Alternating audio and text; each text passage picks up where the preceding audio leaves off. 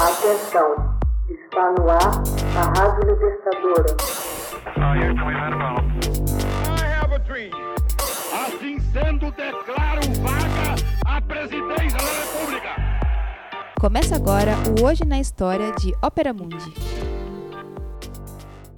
Hoje na História, 5 de outubro de 2011, morre Steve Jobs, fundador da Apple. Steve Jobs, o visionário cofundador da Apple, que revolucionou as indústrias do computador, das comunicações e do celular com Macintosh, iPod, iPhone e iPad, morre em 5 de outubro de 2011, aos 56 anos, vítima de complicações resultantes de um câncer pancreático. Nascido em 24 de outubro de 1955 em São Francisco, Califórnia, de pais ainda estudantes e não casados formalmente, Joan Schiebler e Abdul Fattah Jandal, um imigrante suíço, Jobs foi adotado ainda bebê por Paul Jobs, um maquinista, e sua mulher, Clara. Após concluir o ensino médio em Cupertino, Califórnia, em 1972, Jobs ingressou no Reed College, uma escola de artes em Portland, Oregon, por um único semestre antes de abandoná-la. Mais tarde, trabalhou por breve período na pioneira fabricante de videogame Atari, na Califórnia. Viajou para a Índia, onde estudou Zen Budismo. Em 1976, Jobs e seu amigo engenheiro de computação Stephen Wozniak fundaram a Apple Computer numa garagem de Los Altos, Califórnia.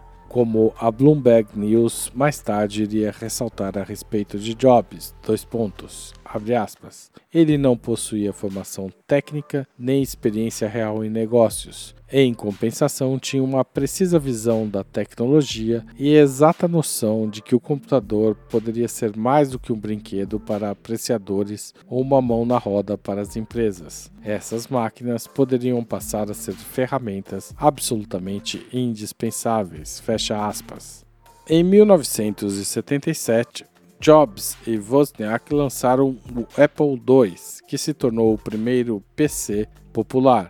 Em 1980, Apple conquistou o público e Jobs, aos 25 anos, tornou-se multimilionário. Quatro anos mais tarde, a Apple estreou o Macintosh, um dos primeiros computadores pessoais a apresentar uma interface gráfica, o que permitiu às pessoas utilizarem o mouse em vez de teclar comandos. Em 1985, Jobs deixou a companhia após uma acirrada disputa pelo poder com o board de diretores da Apple. No mesmo ano, criou a Next, uma empresa para desenvolver computadores de alta performance. As máquinas mostraram-se caras demais para conquistar uma ampla gama de consumidores. No entanto, o cientista britânico de informática Tim Berners-Lee desenvolveu o WWW, valendo-se da tecnologia da informação da Next.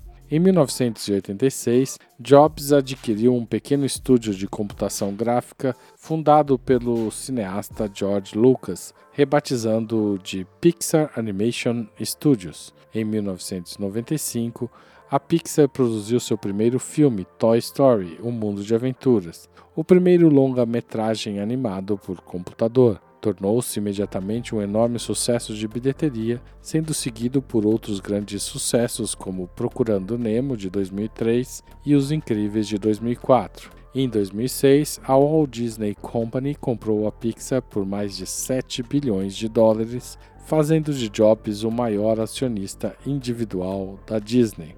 No final de 1996, a Apple, que caminhara com dificuldades sem Jobs, anunciou que compraria Next e contrataria Jobs como conselheiro.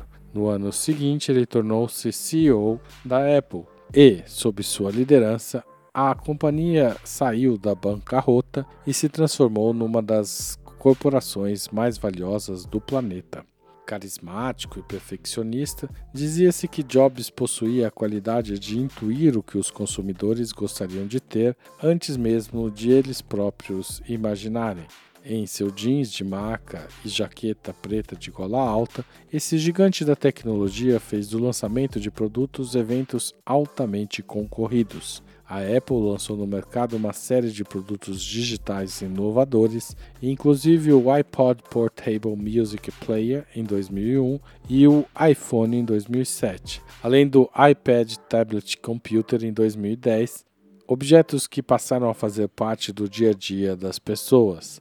A despeito de uma série de procedimentos médicos, inclusive uma cirurgia em 2004 a fim de remover um tumor pancreático e em 2009 um transplante de fígado, Jobs continuou a dirigir a Apple até 24 de agosto de 2011, quando deixou as funções de chefe executivo da companhia. Seis semanas depois, faleceu em sua casa em Palo Alto, à ocasião de sua morte, Jobs, pai de quatro filhos, deixou uma fortuna líquida estimada em mais de 7 bilhões de dólares. De acordo com o biógrafo Walter Isaacson, Jobs foi o maior dos executivos de nossa era e certamente será um daqueles que será lembrado dentro de um século. A história o colocará no panteão ao lado de Thomas Alva Edison e Henry Ford. Hoje na História, texto original de Max Altman, locução de Haroldo Cerávulo, gravação Michele Coelho, edição Laila Manoeli.